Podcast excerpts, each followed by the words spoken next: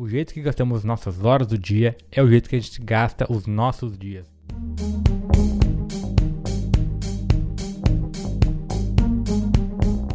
Depois de muito tempo, Fernandão is back com mais um episódio. Obrigado por ouvir, obrigado por acompanhar. E obrigado se tu foi uma das pessoas que perguntou sobre este podcast se ele voltaria. Ele volta sempre que dá. Não sempre que dá tempo, não sempre que dá nada, é sempre que ah, na verdade, eu só enrolo para gravar, mas aqui estamos nós outra vez. Estudar, se formar, conseguir um emprego e chegar lá para poder se descansar e divertir. Essa é o que nós temos uma regra, né? Embora o chegar lá seja totalmente variável, há sempre uma ideia assim, de ter um bom emprego, ter uma casa, coisas do tipo. E é obviamente totalmente aceitável que a gente viva muitos anos uma vida difícil, porque depois vai ficar fácil, depois vai ficar boa a vida. Mas isso não é verdade. O jeito que gastamos nossas horas do dia é o jeito que a gente gasta os nossos dias. Como gastamos nossos dias é como gastamos nossas semanas. E a forma como a gente gasta nossas semanas representa exatamente como gastamos os meses do ano e todos os anos da nossa vida. Não é necessário esperar para fazer as coisas. Algumas delas tomam mais tempo, é verdade, mas sem umas pequenas recompensas, tudo torna-se uma tarefa muito árdua, muito difícil e que parece que nunca vai ser concluída, nunca teremos sucesso nela. Nós temos uma vida muito centrada no trabalho, com o objetivo aquele de chegar lá, de ter coisas, de ser alguém, né? Como se já não fôssemos alguém. Vemos o trabalho como uma dor e um sofrimento, que é uma visão bastante limitada do que é o trabalho, que o trabalho é uma coisa ruim. Só que trabalhar é servir os outros. Trabalhar é servir aos outros, é ajudar os outros. Eu conheço algumas pessoas que elas odeiam, odeiam muito o que elas fazem no trabalho. E aí o final de semana é o momento sagrado, é o momento que vale a pena viver. E tá tudo bem, é realmente bom o final de semana. Mas faz sentido a gente passar cinco dias de pura dificuldade, pura raiva, puro estresse e dois dias de alegria, até nem dá dois dias, né? Porque chega no domingo já dá aquela moleza, aquela coisa de vai chegar segunda-feira de novo. A gente dorme 8 horas por dia, trabalha outras 8 horas e aí sobra 8 horas para limpar a casa, pegar trânsito, ler notícia, acompanhar redes sociais, e fazer várias coisas irrelevantes e ainda cuidar de nós mesmos, né? Que também é importante. A gente precisa ter uma, uma melhor relação com o trabalho, porque é ele que faz parte da vida desde sempre e vai estar aí, provavelmente, até quando a gente morrer, né? Então, é muitas das nossas horas que restam são gastas reclamando do trabalho. Já não bastasse o trabalho, tem que gastar muito tempo reclamando dele. Claro que é perfeitamente normal, alguns dias difíceis no trabalho, vários dias inclusive, sempre que alguém fala que, que odeia trabalho, eu tento mostrar que há outros caminhos. Que eu mesmo sigo outro caminho e eu me sinto muito satisfeito com ele. Há outras formas de se trabalhar. O que faz muita gente aceitar trabalhos ruins é o medo. O medo de não ter como pagar o aluguel.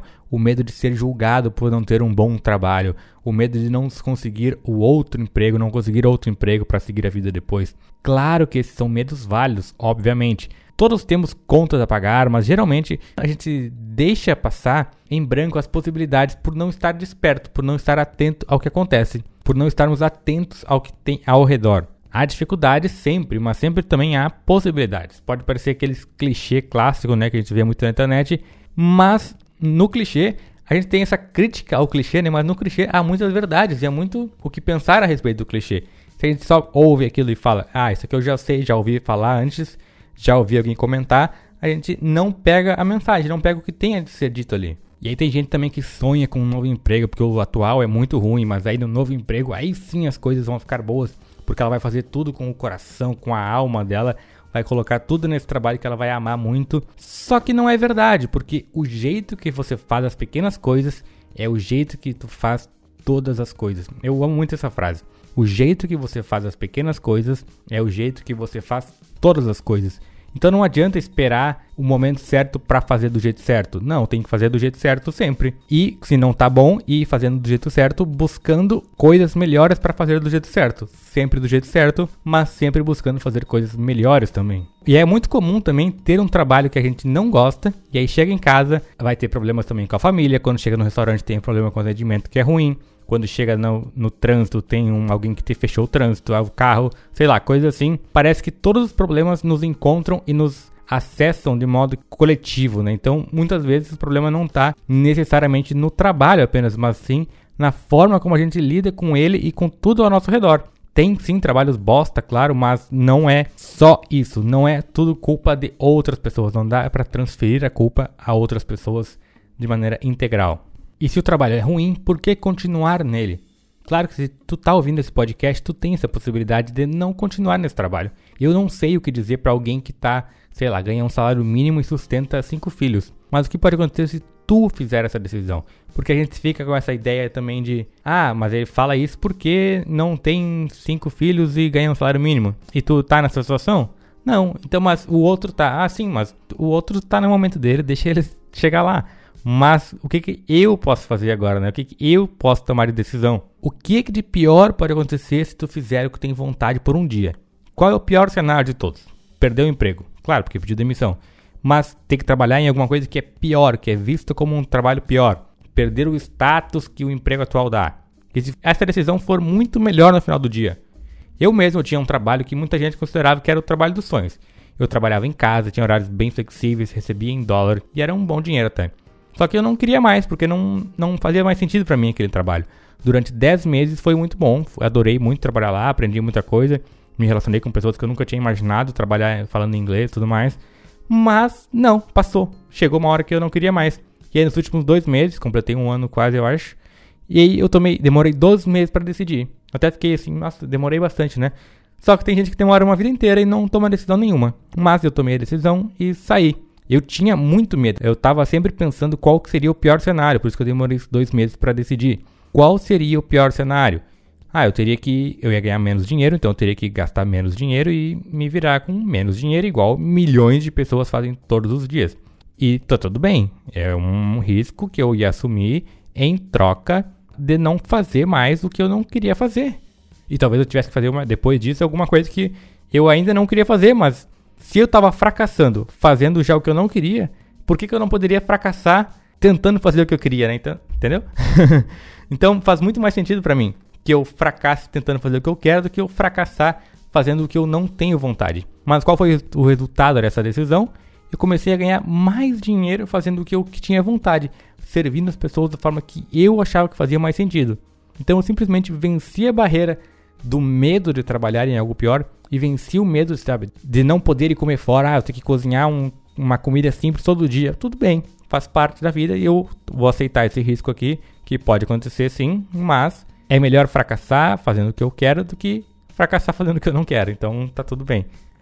E quando a gente percebe que é possível viver com bem pouco dinheiro, ainda que seja um pouco difícil, né? A gente pode parar de viver com medo e começar a se comportar na base do amor, olhando para os nossos objetivos e não para os nossos medos. Esse risco valeu e vale totalmente a pena tomar. Ninguém vai morrer, não é o fim do mundo nem nada do tipo. E trabalhar é ajudar os outros, por mais que isso não pareça. Também é uma questão de escolhas, né? Se a gente valoriza mais comer fora todos os dias do que viajar ou ter nosso direito de fazer só fazer mais coisas que a gente quer e menos do que a gente não quer, a gente vai ter que aceitar algumas coisas, né? Se tu prefere dormir até mais tarde, também vai ter um custo. Que é tem que escolher uma coisa e aceitar o preço que ela cobra. Porque não se pode ter tudo, mas é possível ser muito feliz com o que se tem. Eu conheci um cara que ele é dono de hostel. E ele gosta, tipo, de ir pra praia, gosta de dormir até tarde, fazer festa e tudo mais. E ele tomou essa decisão, que ele vai ter um hostel porque ele consegue fazer o que ele quer e tá tudo bem. Aí ele consegue, com isso, servir as pessoas, né? Porque ele consegue oferecer experiências no hostel, ajudar os hóspedes a ter uma melhor experiência na cidade e tudo mais, enquanto ele tem o direito de fazer o que ele queria fazer, que é poder dormir até mais tarde, ir pra praia e tudo mais. Isso que é vida, né?